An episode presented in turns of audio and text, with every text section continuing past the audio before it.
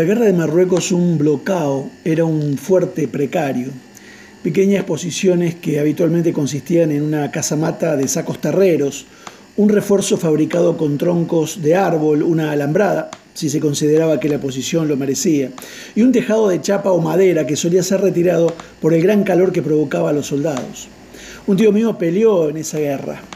El único dato que me llegó es que a los soldados españoles se los comían los piojos, bajo un sol de 50 grados o más. En las arenas de ese país africano se produjo el 9 de agosto de 1921, hace 100 años, el desastre de Anual, donde murieron 10.000 soldados sacrificados por la ambición de militares incompetentes. En el bloqueo malo o de la muerte, próximo al monte Gurubú, que para los legionarios españoles sigue siendo norma de conducta y ejemplo, que mencionan con orgullo, se produjo una batalla más. Sucedió en Marruecos en 1921. Guarnecido por tropas disciplinarias, 20 hombres enviados como castigo al lugar más peligroso, fue atacado por una enorme masa de enemigos marroquíes.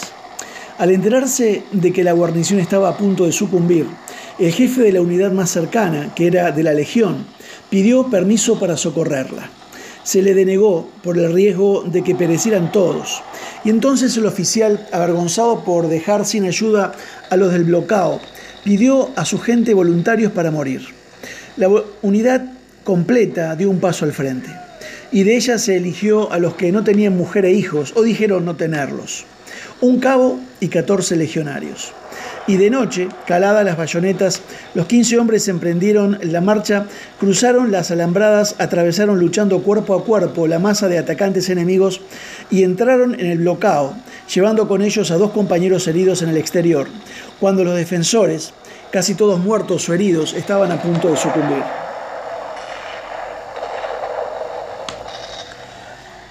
Resueltos a tomar el reducto, los marroquíes mandaron oleada tras oleada de atacantes, apoyados por el fuego de un cañón.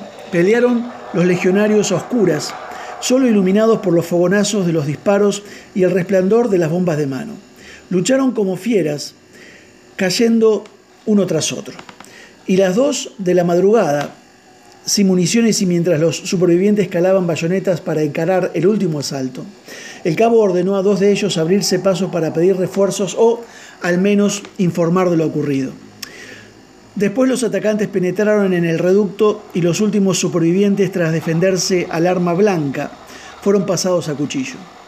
Y cuando a la mañana siguiente llegaron al fin sus compañeros a socorrerlos, a la voz de a mi legión acudirán todos, y con razón o sin ella, socorrerán al compañero en peligro, decía entonces el código militar. Allí solo había legionarios muertos rodeados de docenas de cadáveres enemigos. En 2 Samuel 23, del 13 al 17, eh, se narra una historia interesante.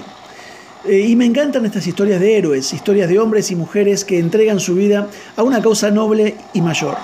Héroes que están dispuestos incluso a ofrendar su vida misma si es necesario para ver realizado su ideal, esta porción de la Biblia habla de tres grandes héroes que sirvieron al rey David. Sus nombres, José Basebet, Eleazar y Sama. Si usted lee versículos más adelante, se encontrará con una lista de más de 300 hombres también importantes en el ejército real, pero estos tres fueron especiales. De los demás se dice que no igualaron a los tres primeros. Ni Abisai y sus hazañas igualaron a estos tres primeros, ni Benaía y sus hazañas igualaron a estos tres primeros. Sinceramente no encuentro con claridad en el pasaje el por qué estos tres valientes sobresalen de los demás. La escritura simplemente lo afirma. Lo que sí nos dice el pasaje es que estos tres realizaron actos en una ocasión para cumplir con el deseo de, su rey, de beber de las aguas del pozo de Belén, el cual estaba eh, capturado por un campamento filisteo. Estos tres, al saber el deseo de su rey, incursionan al campamento filisteo y traen el agua a David. Sin lugar a dudas, una historia llena de heroísmo y coraje que me enseña tres cosas acerca de la actitud de estos tres valientes. Primero, fundir mis deseos con los deseos de mi rey.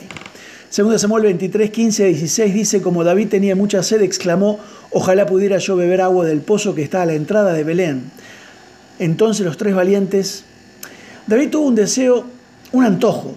No sé cómo se imagine usted la escena, pero yo me imagino a David cansado de estar eh, acuartelado. Me imagino que David, al ver a Belén, su ciudad natal, en manos de los enemigos, lanzó un suspiro al viento. Eh, un deseo se apoderó de su ser y entonces exclamó, ojalá pudiera yo beber agua del pozo que está en Belén. Un deseo, un suspiro, un pensamiento en voz alta. No fue una orden, no fue un mandato, simplemente un profundo deseo exhalado desde el fondo de su ser. Y ese antojo, ese suspiro, ese ferviente deseo del rey David fue suficiente para estos tres. No necesitaron una orden ni un mandato, el deseo de su rey era suficiente para ponerse en marcha. Eso me lleva a pensar que lo mismo quiero que me suceda a mí con relación a los deseos de Dios, los deseos de mi rey. Me encantaría estar suficientemente cerca del corazón de mi rey, de mi Dios, para conocer los eh, profundos anhelos de su corazón, saber cuáles son las cosas por las que Él suspira y que sus anhelos se convierten en mis anhelos, que sus deseos se conviertan en los míos, que en mi vida se cumpla lo que expresa la Escritura. En, la primera parte del Salmo 40, versículo 8, dice, Dios mío, cumplir tu voluntad es mi más grande alegría. En segundo lugar, urgir mi vida por los deseos de mi rey. Segunda Samuel 23, 16 dice, entonces los tres valientes se metieron en el campamento filisteo, sacaron agua del pozo de Belén y se la llevaron a David. Estos tres valientes eh, no solo estuvieron lo suficientemente cerca y atentos para escuchar los deseos de su rey, sino que inmediatamente actuaron para cumplirlos. Si algo me caracteriza es que en ocasiones soy indeciso, incluso ahora no sé si escribir esto. En ocasiones me tardo horas en realizar eh, acciones sencillas o tomar decisiones simples que otros resolverían en cuestión de minutos. Esta indecisión que me caracteriza es porque analizo de más las cosas. A veces tardamos en tomar decisiones, nos ponemos a analizar todo. Gracias a Dios que estos tres valientes no actuaron como yo, no se pararon a mitad del campamento israelita pensando, pero somos tres contra toda una guarnición filistea. ¿Podremos terminar con éxito la misión? ¿Será que solamente tres de nosotros podrá incursionar en un campamento de cientos de filisteos? ¿Y si mejor le traemos agua de otro lugar menos peligroso? ¿Y si David nada más está bromeando? ¿Qué tal que al rato se le quita la sed. ¿Y si hacemos una convocatoria para ver quién nos quiere acompañar? Ellos simplemente salieron en busca del agua.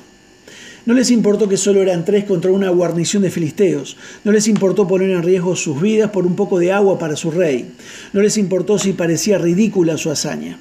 No les importó ni la distancia, ni el riesgo, ni los costos.